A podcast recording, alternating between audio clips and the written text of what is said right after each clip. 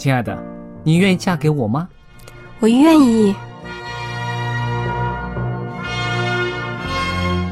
老公，我们要有小宝宝了。真的，太好啦！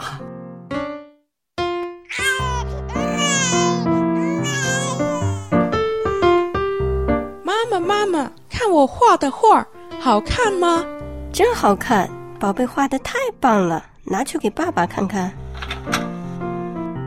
爸爸妈妈，我去上大学了，你们都保重身体，我放假就回来。出门在外要注意安全。好好吃饭，天冷了，别忘了多穿衣服。好了好了，别唠叨。多给家里打电话哦。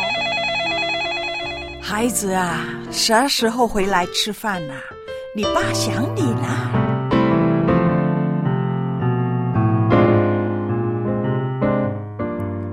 好，明天就回来。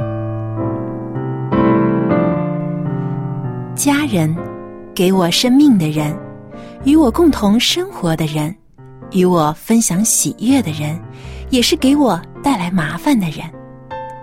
每一天说说笑笑，有时也吵吵闹闹，因为我们是一家人。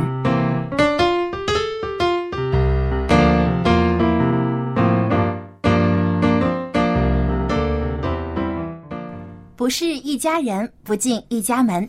亲爱的听众朋友，欢迎您收听希望福音电台《一家人》节目，我是主持人小杨。当然啦，也不止我一个，还有我们亲切的佳丽姐和能干的 Jerry。大家好大家好。呃，那节目开始之前呢，呃，我想说一点我自己遇到的一些呃烦恼的事情，好啊好就是前几个月的时候呢，我回家探望我的父母，嗯。那我爸爸就开车去机场接我了，嗯。结果我们在经过一个红灯的时候啊，我就发现这个在我们后面的车在不停的按喇叭，哦，当时我就觉得挺烦心的，嗯嗯。是不是？可能大家有时候会开车的朋友嗯在路上的时候，经常也会遇到这样的情况。有些人呢，经常在你后面摁喇叭，或者说有的时候啊，会突然超车啊，嗯不遵守交通规则。那个时候啊，作为司机，心情啊会非常的浮躁，嗯，是不是？对，生气了，嗯，那。嗯我自己是不会开车，但我知道呃，佳丽姐和 Jerry 你们平时都有开车的。那你们在哎驾车的时候有没有遇到什么让你们感到呃比较烦心的事呢？说起这个驾驶执照啊，我这个驾驶执照有啊，也等于没有，因为我现在不开了，而且开车的那几年啊，对我来说真的是一个很大的挑战。怎么说呢？我这个人你们都知道哈，害怕的事儿不多，可是我就害怕开车。我这个车开在公路上哈，旁边有这个大卡车啊，这样子嘣嘣嘣走过，我心也寒。然后看到这个开的特别快的从我旁边过去，我也特别心也寒。只讲一个例子就可以博得大家哈哈一笑。开车的人通常都很怕见到红灯、交通灯要停下来，是不是？嗯对，可是我呢，开车的时候就喜欢见到红灯，因 啊，为一看红灯就可以停下来了。停下来了，喘口气儿了。所以呢，我自己就觉得，在这个资质上面哈，我对开车呢是比较弱能弱智的。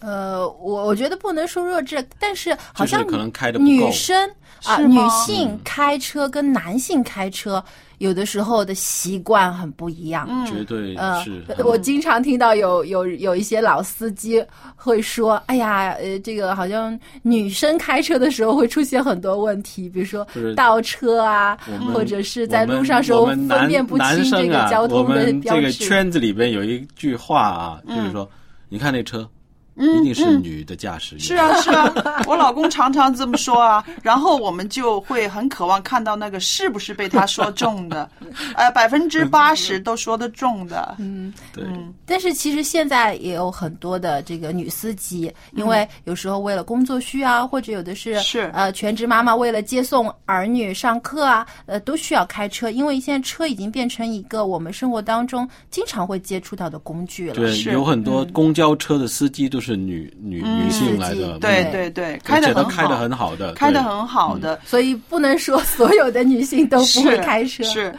那我来讲，确实是，其实我觉得是自信问题。我自己感觉开车是很累的，有些人没有办法进入我的境界。他说。开车有什么这么累？我就说你看看啊，坐在驾驶位置上，你的手要动，你的脚要动，你的眼睛、耳朵、头脑、判断力都要一起来。我说这个让人很累啊，嗯，要一心多用、啊。，对，但是喜欢开车的人呢，就是觉得一坐上去呢，他那个劲头就来了。嗯，所以是不这个是对，Jerry 驾驶员有一个满足感。对于驾驶员的这种专注力，其实要求也很高、啊。嗯，对，呃，专注力可能我觉得就是你要对那个路面要熟悉。嗯，如果你像我这样，就算我开了车那么多年，如果我要去一个地方我没去过的，嗯，我那个道不认得的，我也有压力的，哦，我也比较那个紧张的。嗯，要或者要精神高度集精神。高高度集中的。如果我经常走那条路，我就轻松很多。我知道哪里要拐弯，哪里有交通灯，嗯哪里要慢一点。嗯嗯，这样明白。那可能就是因为这种啊。专注力啊，还有你不熟悉的道路，让你自己有压力啊，所以就会让我这个喜欢脑袋开小差呀、做白日梦的人会觉得累，开车累。其实我觉得很多人在开车的时候都会多少心理上有一些压力，嗯所以现在呢就会出现一种一种很。呃，怎么说呢？是一种一种奇特的现象啊，嗯就称为有一族人叫这个路怒族。哇，小杨，你不开车，可是你对 路上的这个路面上的这个，因为我经常坐车、嗯啊，我经常坐别人的车，有的时候呢，在坐别人的车的时候啊，就会看到路上有一些人啊，他的这个开车的方式很粗暴，比如说，就像刚才我说的，嗯。经常在等红灯的时候，有的人就不耐烦的在不停的摁喇叭、嗯。啊。造成其他的司机也变得很烦躁，还有一些人呢，甚至是是不小心跟前面的车如果发生了一些碰撞之后呢，啊就怒气冲冲的下车，然后跟前面的车主理论，甚至啊有的大打出手。嗯，就是为什么就觉得为什么司机在开车的时候情绪会变得如此的急躁呢？嗯，到底是什么原因会形成这样的现象呢？因为现在开车的朋友越来越多了。我觉得这简直就是一种病啊，一种情绪病啊。是是在这种开车高度紧张的状态下，这种压力形成的，使人这种比较焦躁吗？这个开车啊，我我自己感觉有一个特别的感觉，就是你开车啊，跟你坐公车不一样。嗯。因为那个是你一个私人空间，嗯，你就觉得这个条道路是属于你的，哦，有这个感觉。哦，所以呢，当你在路上遇到其他人不守规矩，或者影响你，或者你看了不爽，所以你就很容易就有这种暴躁的这个骂骂咧咧的哦。对，嗯。就是我怎么，你怎么这样，呃，影响到我了，就觉得那个路是他的，嗯因为那个车里边没有其他人影响嘛，哦那个等于他自己把家开到路上了，你知就道那个车感觉吗子呢，？是他自己可以主宰的，对他就那个那个掌控权觉得特别对，高。但是他哦当那个时候他接受不了其他人嗯有这样的一个、呃动作，他可能就比较暴。当然这一类的人可能他平时的这个脾气也不太好。嗯，所以我我刚才听你说是最近才有，其实你可能这个词儿是最近才有，形容的很好早。就有这些人，其实早，就可能也是因为现在开车的人越来越多，所以这种现象就变得越来越多了。对那么刚才所说的这个叫路怒族，道路的路，嗯怒怒气的怒，还有点拗口啊，路怒族。那它有几种的这种表现症状了。好，让听众朋友自己对照一下哦。对，我们要反省一下啊，自己有没有这种情况啊？有。第一个症状呢，就是经常开车的时候啊，骂人成为常态。哦就平时不说脏话，但一开车呢，就开始啊，不停的碎碎念、碎碎念。就因为看到有些人不遵守交通规则啊，或者有些人开车很危险啊，啊，就不停说，你看这个人这样。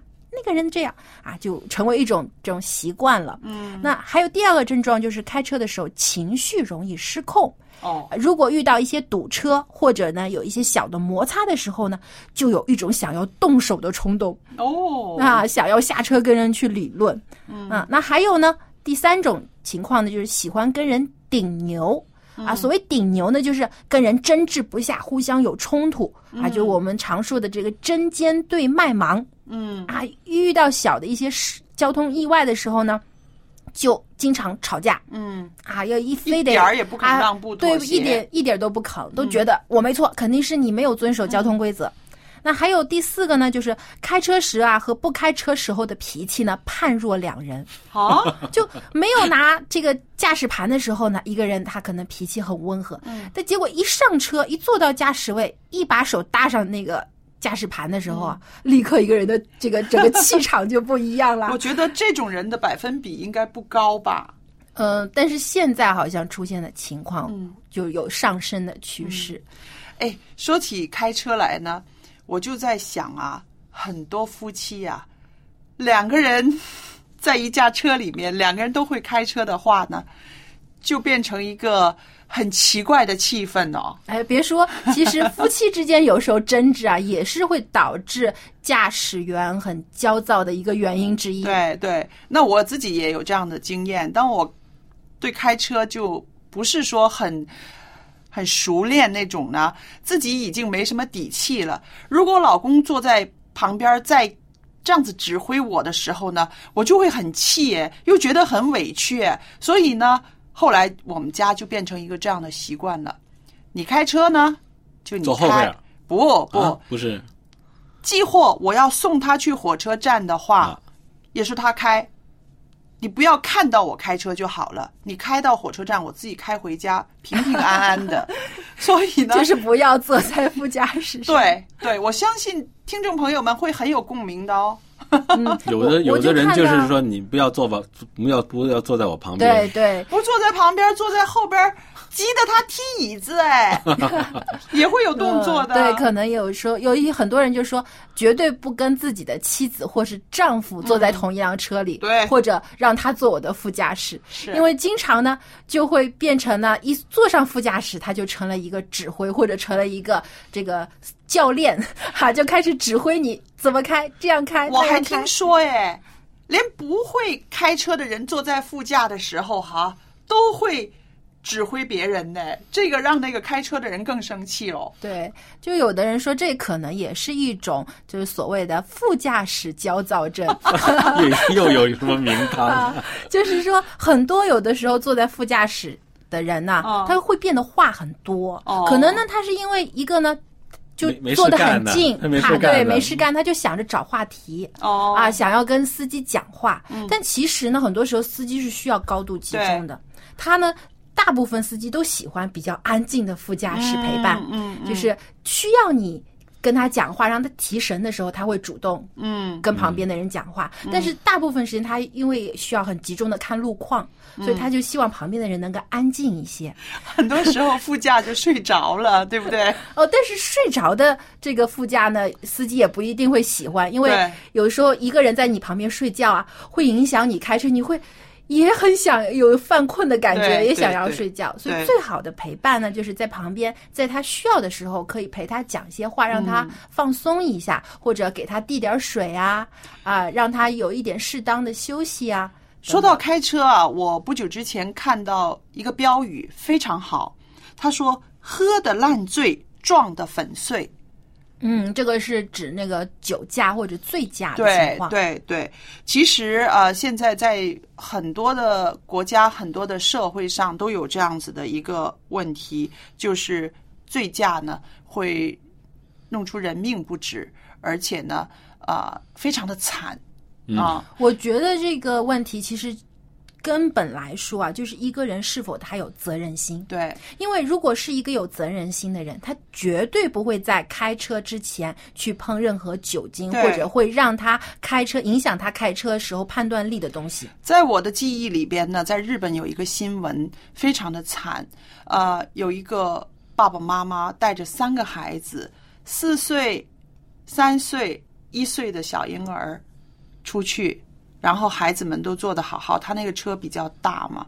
然后都小孩子们都有坐那种啊，就是那个叫什么 baby seat 那个那个婴儿车，对，然后后边一个男孩子年轻人，他喝了酒，开车就把这架车撞到海里去了。然后两个大人怎么救那些小孩儿？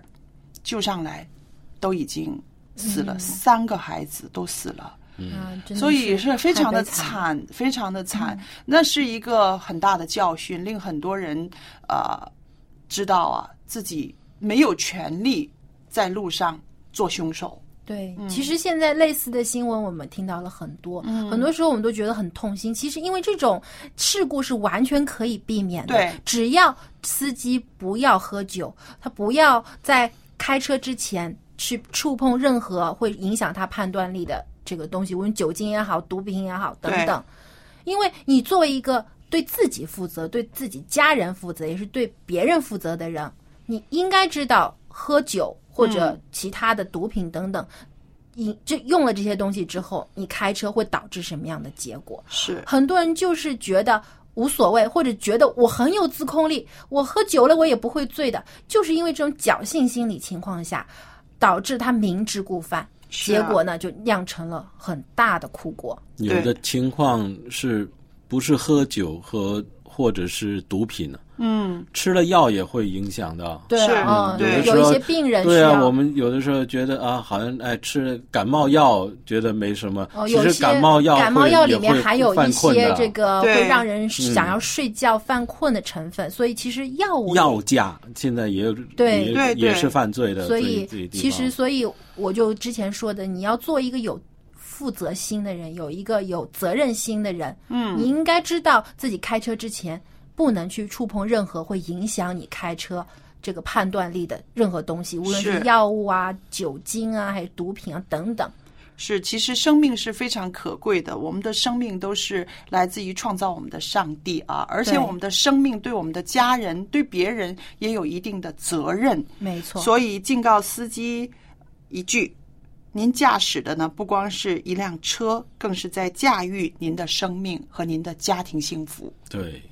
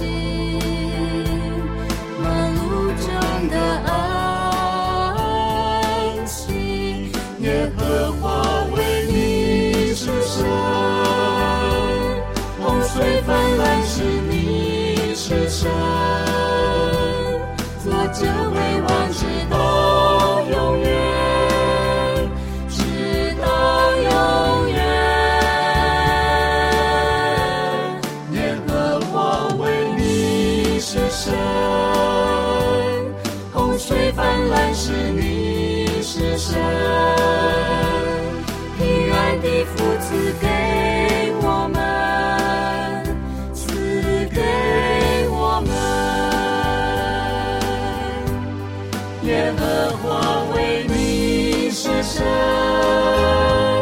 洪水泛滥时你是神，作者为王直到永远，直到永远。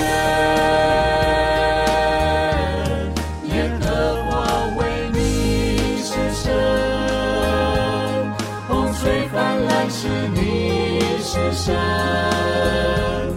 平安的福赐给我们，赐给我们。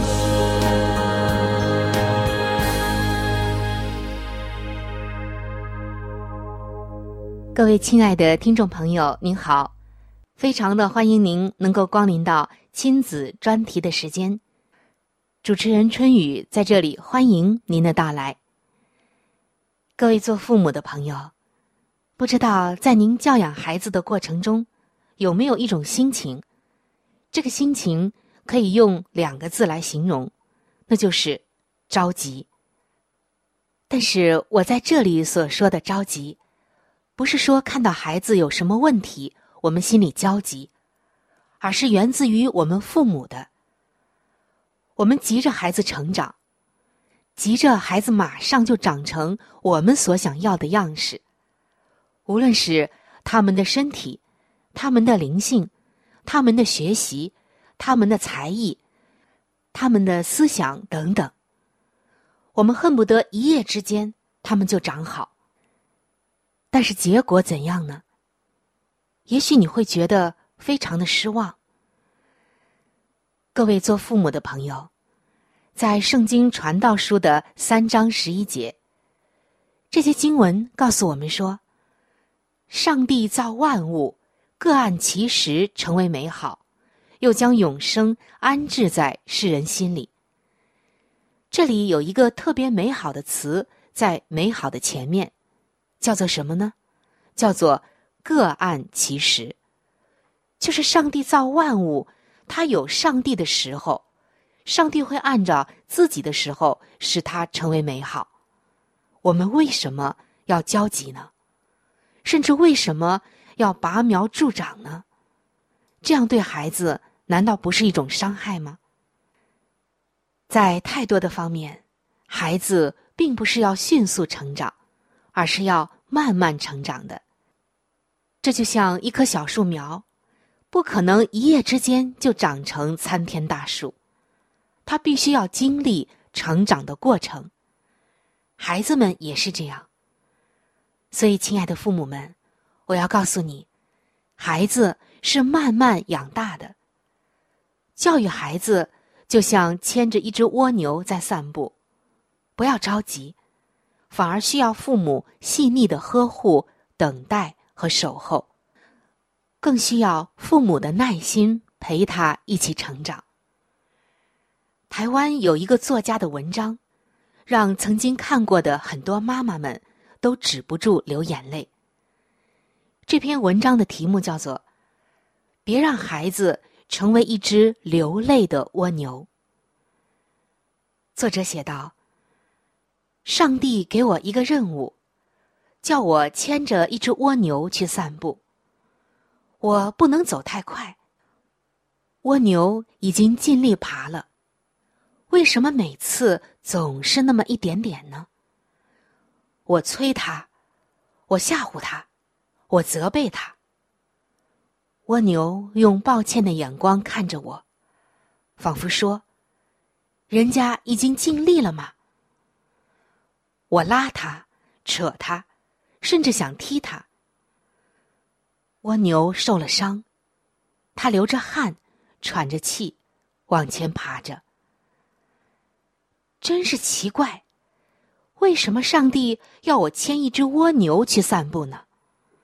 上帝啊，这是为什么？但是天上一片安静。好吧，松手了，反正上帝不管了，我还管什么呢？让蜗牛往前爬，我在后面生闷气。嗯，我闻到了花香。原来这边还有个花园啊！我也感到了微风，原来夜里的微风这么的温柔。慢着，我听到了鸟叫，还听到了虫鸣。我看到满天的星斗，好漂亮啊！嗯，我以前怎么没有这么细腻的体会呢？我忽然想起来了，莫非我错了？是上帝叫一只蜗牛牵我去散步的。教育孩子，就像牵着一只蜗牛在散步，和孩子一起走过他的孩提时代和青春岁月。虽然也有被气疯了和失去耐心的时候，然而，孩子却在不知不觉之间向我们展示了生命当中最初最美好的一面。孩子的眼光是率真的，孩子的视角是独特的，父母又何妨放慢脚步，把自己主观的想法放在一边呢？陪着孩子静静体味生活的滋味，倾听孩子内心声音在世间的回响，给自己留一点时间，从没完没了的生活里探出头来。这其中成就的何止是孩子？孩子是我们在这世上看过的最可爱的人。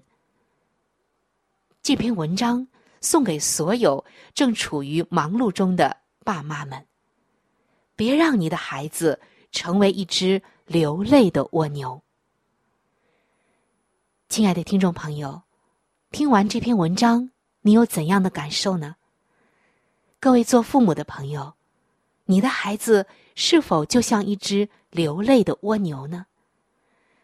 我们看到很多的父母亲都害怕自己的小孩输在起跑线上，但其实他们忘记了，人生不是短跑，也不是中长跑，而是一场马拉松。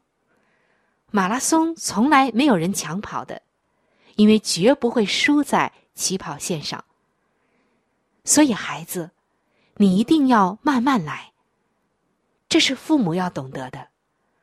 作为父母，只需要陪着自己家如同蜗牛一般慢行的宝宝前行就可以了。孩子的成长需要过程，孩子的成长不是一夜就能成功的，而是循序渐进的过程。孩子在完成一件任务的时候，就是他一个学习的过程，正是他采用的最为自然的、自主的学习方式。但在现实生活中，在现实教育教学的过程中，往往有许多的原因，使得父母亲还有教师们没有过多的时间去给予孩子们慢慢来。很多的家长和老师。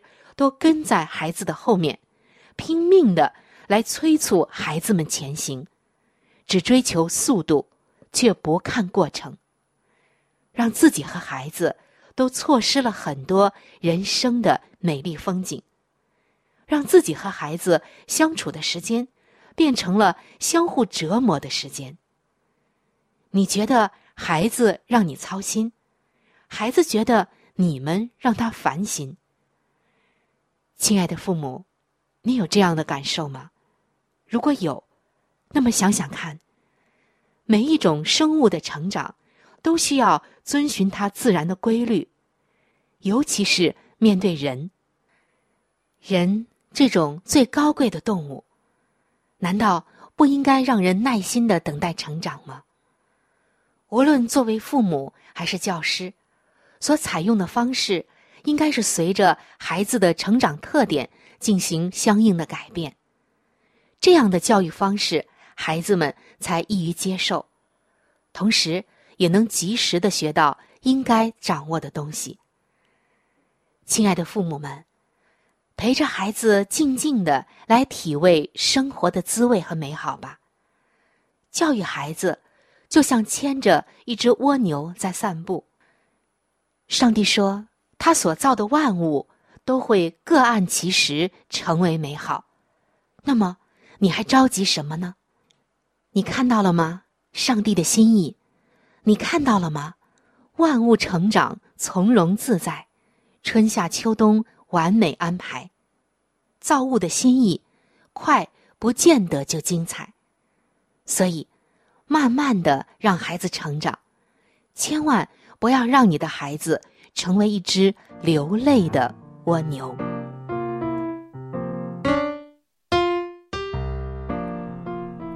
那刚才春雨跟我们分享了这样的一个小故事《流泪的蜗牛》。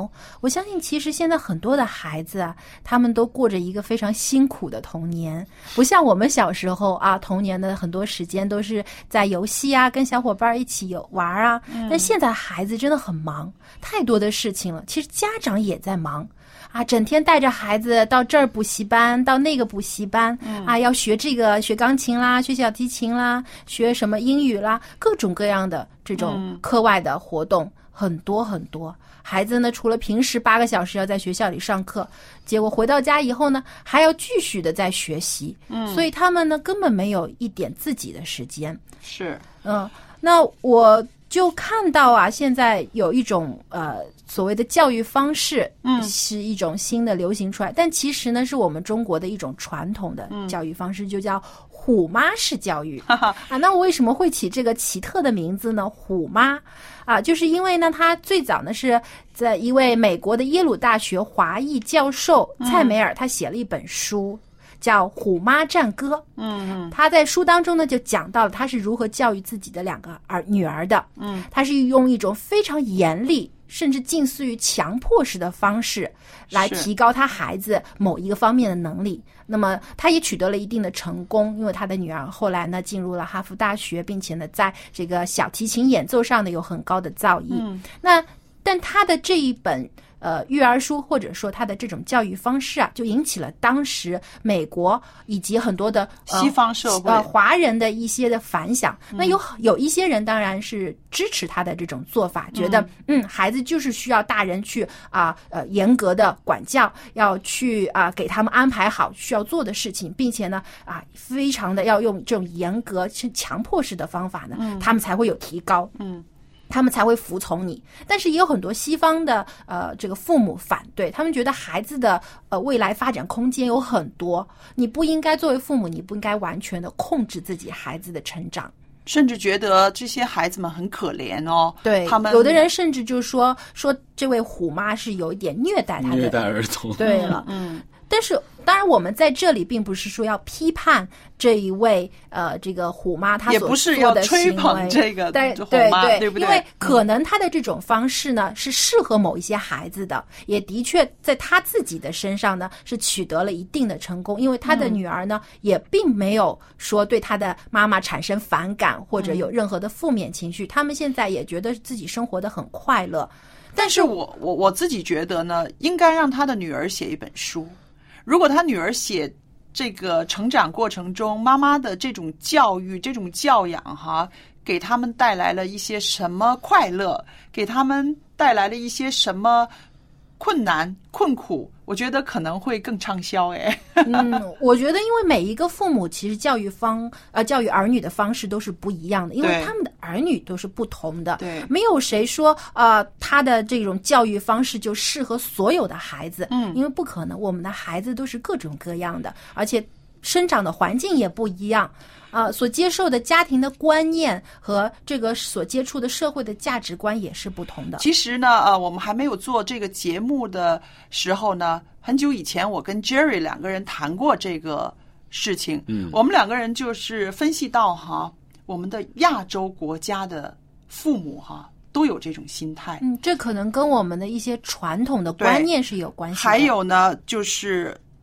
相对来说呢，我们亚洲的国家的父母呢，希望孩子靠读书、靠知识改变命运。嗯，这种的根深蒂固的这个思想哈很深，所以当我们的亚洲人移民到啊欧美国家之后，我们还用这种思维方式来教养孩子。可能在他们的社会当中呢，他们的这种社群当中就不太被接受了。对，因为在西方社会，他们还是觉得孩子应该快乐，应该快乐，应该玩儿。但我觉得可以互相借鉴的，因为我觉得每个父母其实初衷可能都是好的，都愿意自己的孩子未来的道路可以走得更顺利。对所以现在就有说我要赢在起跑线上嘛。所以呢，就从很小的时候，可能就让孩子学很多很多的东西，就希望呢，他以后呢能够多才多艺，可以多一点未来的发展空间。是，除了虎妈之外，其实现在还有一个词叫鹰爸，老鹰的鹰，嗯，鹰爸就是说很严厉的父亲。父亲很严厉，为自己的孩子，呃，比较针对像儿子这类的、呃、男孩子子啊成龙，对他们给男孩子也排下了很多的这个孩子在成长过程中要。接受的一些训练，但是我看呢，相对于虎妈来说呢，英爸的这个方式呢，可能会啊、呃更多人可以接受。为什么呢？他会是在体能上，在解决问题上面，让孩子有一个啊、呃很好的训练。嗯，还有，我就是想到现在我们的整个社会环境，嗯。都充满一种竞争的一种是啊现象，是啊。所以呢，就很多的父母呀，也就不得不要逼着自己的孩子去，就是早一点起步，嗯。因为他就想着，如果我的孩子不学这个，不学那个，不就比别的孩子给落后了吗？他们就有这种的焦虑和恐惧，对。所以呢，就变得就在孩子的这个学习上啊，就看得特别的重。哎，我要问问 Jerry，哎，你的儿子啊，钢琴、小提琴都很棒哎，拿不少奖哎。嗯，你是怎么样训练的？他从小学这个钢琴跟小提琴，嗯然后我们看出来他在这一方面是有点儿这个恩赐，恩赐，对，因为他看谱啊、记谱啊、这些他都做的不错的。嗯，因为如果那样，我们发现这个情况，所以我们要继续给他这个机会咯。嗯，因为在大了以后再重新学，这可能就是呃比较晚了一点，他的功课可能对。对功课可能更忙了，更没嗯时间练、练习了，嗯。这样喽。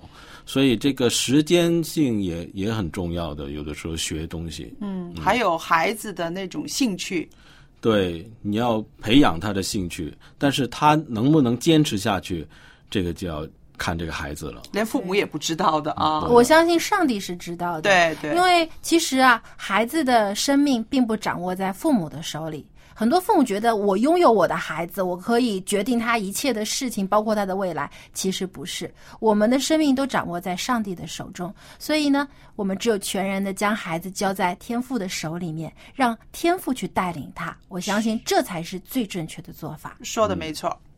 好，接下来呢，让我们听一首诗歌休息一下。音乐之后，请别走开，还有更精彩的内容要和你分享。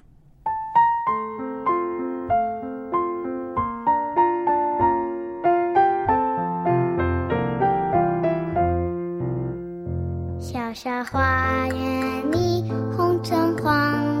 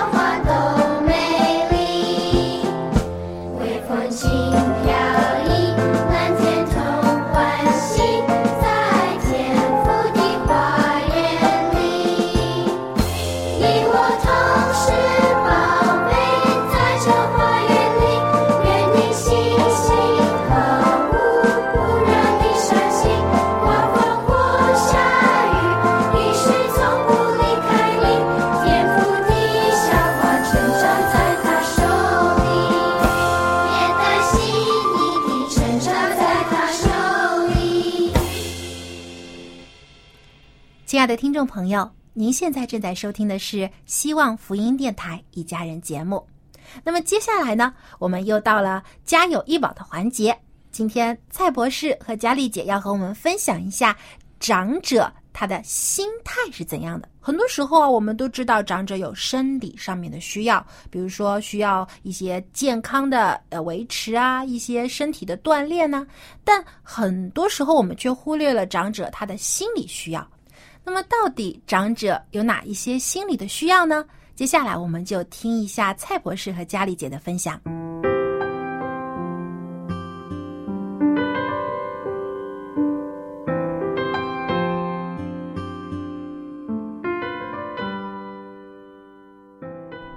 蔡博士您好，哎，你好，欢迎您又来到我们家有医保的这个时间里面了啊！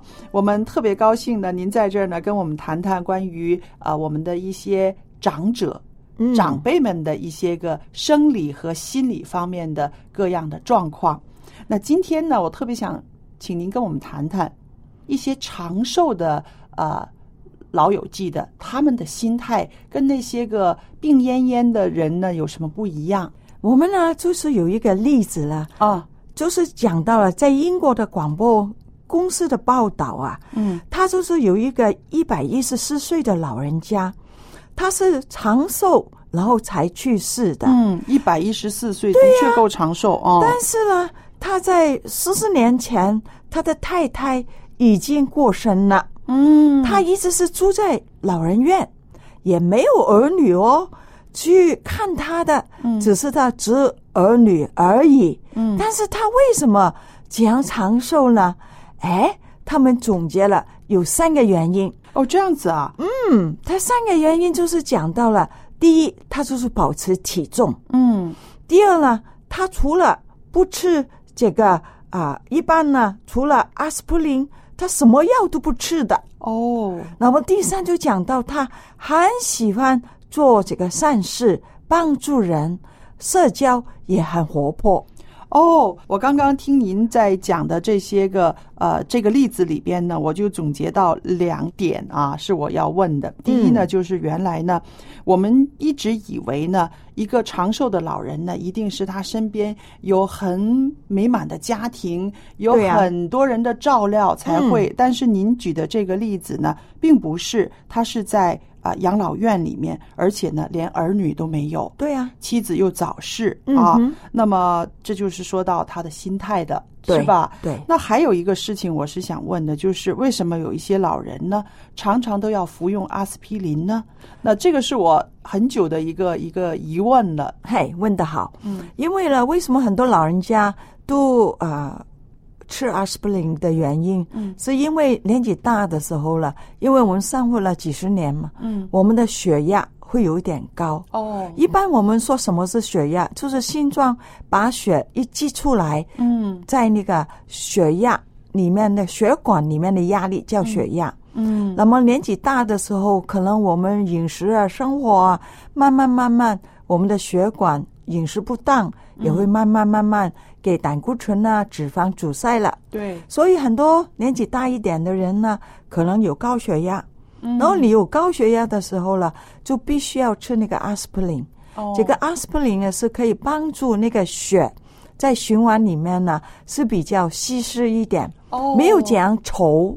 然后没有稠的时候了流，畅就哎，就不不没有这样容易可以引起了啊、心血管的阻塞呀、脑血管的阻塞，嗯。所以他们就是流畅，为了血液的流畅、通常，有高血压的人一般都会吃阿司匹林。哦，那这样子的说呢，是说应该是医生指示他才可以吃，不可以随便自己买来吃，对吧？对对，嗯，因为呢，那个小儿的阿司匹林呢，你吃一到两粒，嗯，老妈那个成年人的阿司匹林呢，是等于五个那个小孩吃的哦那些阿司匹林，所以它的量是非常的小。哦，是这样子。嗯，那刚刚您说的这个例子里面呢，就说到这个呃，英国的《卫报》呢为这个长寿秘诀总结了三个方面，其中一个就是刚刚我们提到的，他会吃点阿司匹林呢，对，还有一个就是保持体重，另外呢，就是要做慈善事业啊。嗯，我觉得这两样呢也是挺有意思的。等一会儿呢，我会针对这两项呢再问您。好的我自己手上有一个资料呢，是说到世界卫生组织认定，个人的健康和寿命呢，只有百分之十五是决定于遗传。那还有百分之十呢，是决定于社会的因素。我想这个社会的因素就是是不是动荡啦，或者是平安了，对吧？对嗯哼那还有百分之八呢，是决定于医疗条件。那这个我们也很容易明白啊，嗯在医疗比较发达的地方，对啊、长者的这个照料也会好一点，对吧？嗯哼，还有呢，百分之七呢是决定于气候的影响。那这个我们也容易明白，在非常寒冷的地带呢，很多老人呢也会这个体温跟这个温度呢会有一个对抗的，另外太热也会热死那些老弱残兵的。对的，是的。还有呢，剩下的呢就是百分之六十了。这百分之六十呢，就是取决于自己了，自己的身体状况。意思就是说，你的生活方式是怎么样？，对对，那么我看呢，呃，这个百分比的资料呢，呃，觉得，嗯，原来一大半的因素，你长不长寿是靠你自己经营的，对呀、嗯对吧？嗯哼，所以我们就讲了，一定要做一些慈善的工作，嗯是吗？因为你爱帮助其他的人的时候，其实最大的益处就是你自己。对，那个心态哈，对呀我可以帮助人的时候，那种心态的满足，其实是可以治百病的。还有另外一个呢，一定要多社交。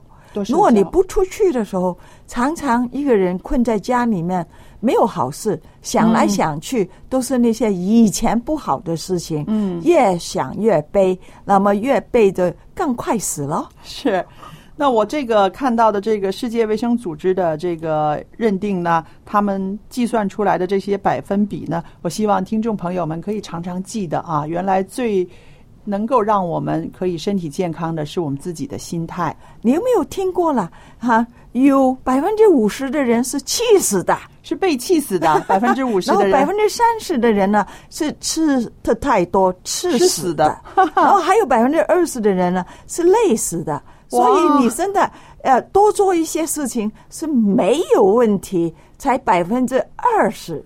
对呀、哎，蔡博士，您手上的这个资料，这个百分比更有意思啊。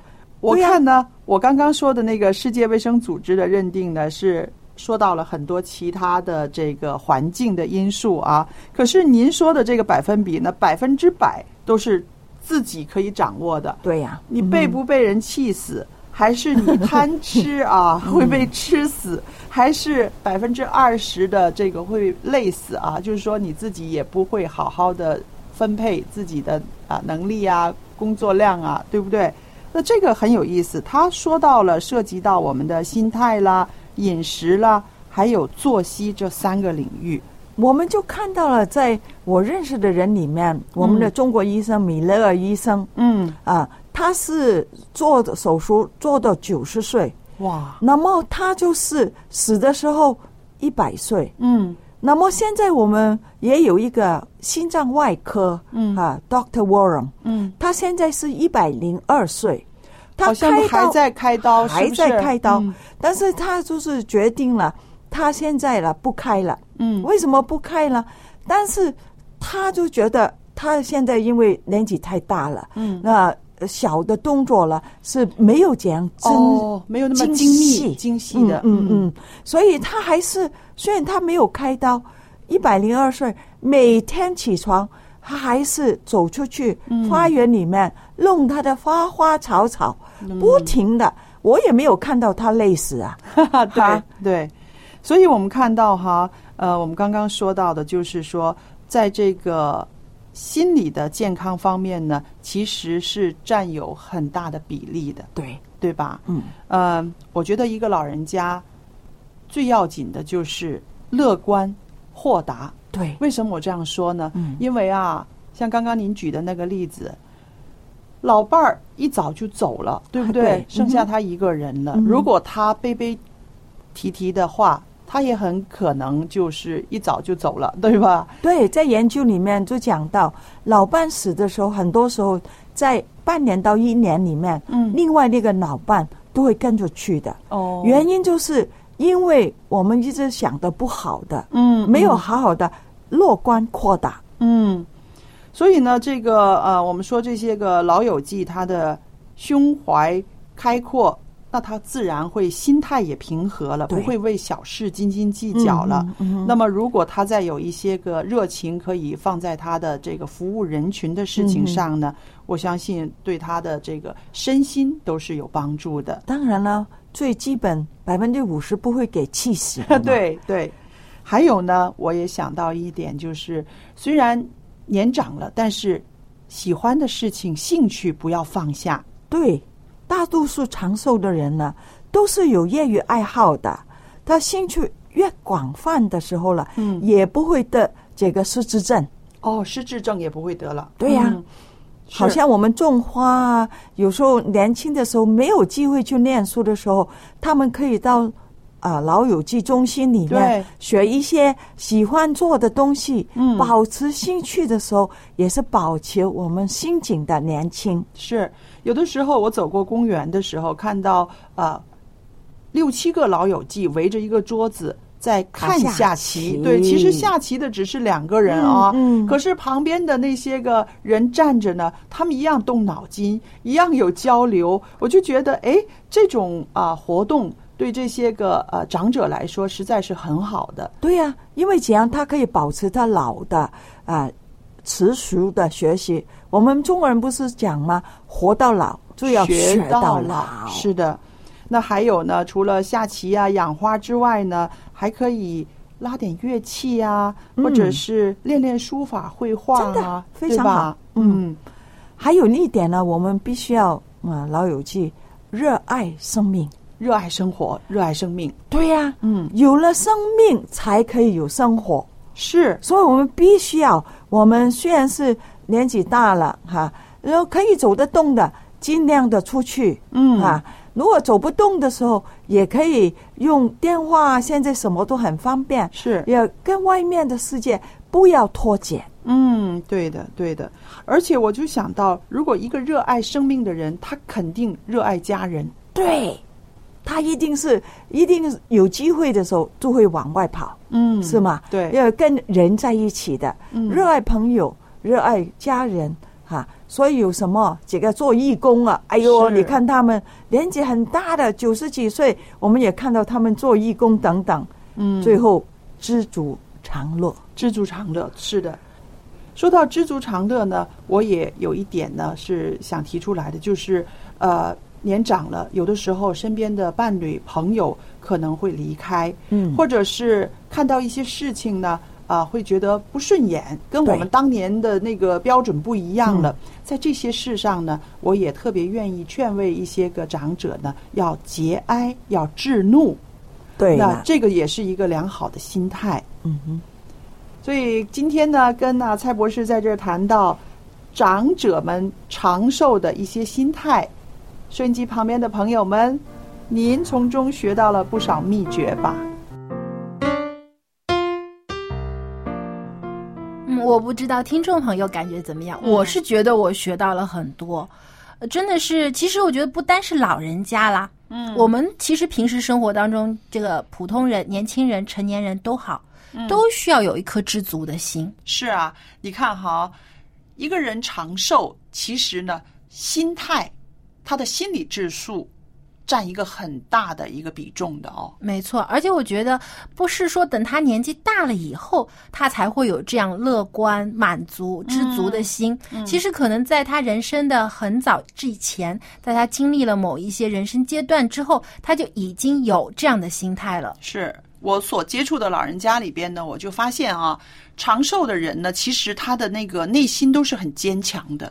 对，无论它表现出来的是一种啊、内敛呢，还是一种啊啊、温柔了，其实它里面的呈现出来的是一种坚强，就是在风雨中，他可以调试自己的心情。嗯，有句话叫“疾风知劲草”，对草平时看着很柔软，嗯好像没有什么力量，但其实草是很有韧性的。是，所以其实我们的内心呢，都需要有一颗像劲草一样啊，有坚强，但同时呢，又有着温柔。从年轻的时候就要开始。是啊，其实我们到年岁长大了之后，我们所表现出来的一些生活习惯呐、一些情绪啊、一些心理状态，甚至是身体上的一些个啊病症，都是从年轻的时候已经在啊、在养成的、啊，对，慢慢积累而成的。对所以有好的心态也是从很早期的时候就开始培养的。所以我就想到呢，其实家人之间呢，互相的关心，我们说一家人啊，家人之间的互相关心，不分他是一个孩子还是一个老人，只要是在你身边的人，你都可以去关心他，然后呢，去啊劝解他。有一些不好的习惯呢，你就让他在年轻的时候呢就改。那这个就是我们的一种家人的关心和爱，了。提早的提醒。是，嗯，那今天呢，我们真的聊了很多关于心态方面的话题，比如说开车时候的心理情绪啊，还有父母在呃对于孩子这个成长过程当中他们的学习的一种心态，嗯。还有呢就是老人当他晚年的时候有这种长寿的心态，所以其实心理的培养。对我们每个人来说，比外在的更加重要，有的时候甚至比身体的健康更加重要。嗯，圣经里面那句话说的非常好：“喜乐的心乃乃是是良良药。”对，愿我们每个人呢都能拥有一颗喜乐、知足、常乐的心。那么今天的节目呢，也差不多到尾声了。如果您喜欢一家人节目，或是对我们的节目有任何的意见，欢迎您来信告诉我们。电子邮箱地址是 l a m b at v o h c 点 c n，我们期待你的来信。那么在下期节目当中，我们还有更加精彩的内容要和你分享。好，那么在这里，小杨、Jerry 还有佳丽。要和您说再见了，我们期待下期节目，再见，再见。